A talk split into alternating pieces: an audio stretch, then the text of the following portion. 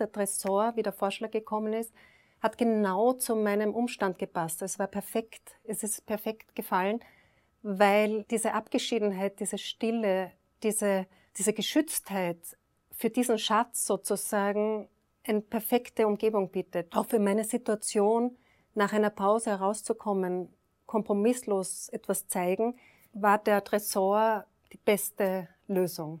Und dann habe ich, ich habe die Räumlichkeiten zur Verfügung gestellt bekommen, diesen Raum begonnen zu gestalten, ein Jahr. Und habe mich voll da reingetigert und dieser Raum ist gewachsen und ist so geworden, wie ich wollte.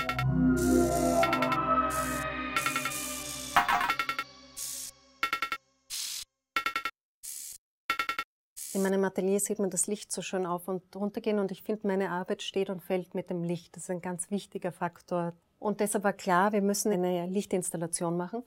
Und das ist jetzt ein Ablauf in ungefähr ja, sechseinhalb Minuten, wo zuerst das Tageslicht ist, von früh bis Mittag bis Abend.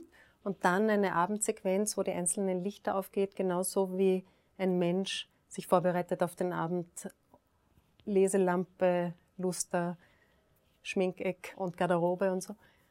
Und dann ist die Abendstimmung und dann geht es wieder in den Morgen, wo er die Lichter wieder abdreht, alle miteinander.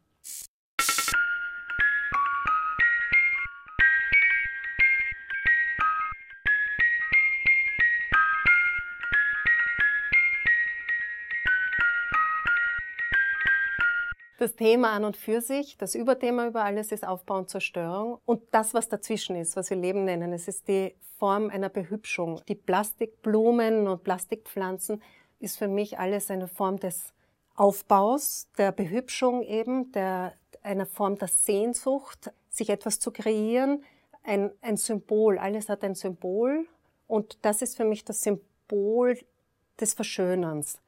Viel ist eben auch die Zerstörung, die Verbrennung oder das Kaputtwerden der, also absichtliche Zerstören der Gegenstände. Und viele Haare. Haare ist eine Widerspiegelung, dass das alles nur stattfindet, weil es in meinem Kopf stattfindet. Es ist sozusagen eine, wie ein, es zeigt, dass das Gesamte auch ein Selbstbildnis ist.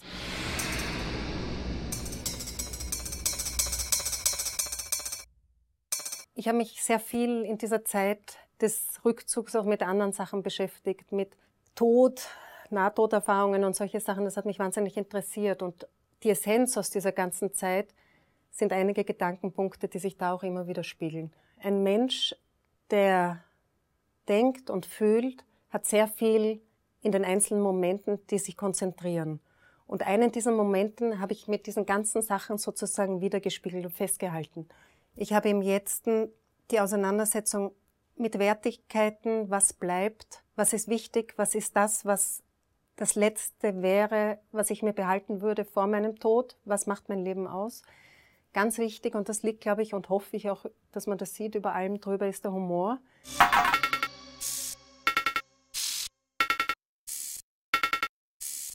Also wenn ich selber in diesem Raum bin, sechseinhalb Minuten, dann freue ich mich, dass er so einen guten Platz gefunden hat. Und ich bin neugierig, ob es bei Leuten, bei dem einen oder anderen Zuschauer etwas auslöst.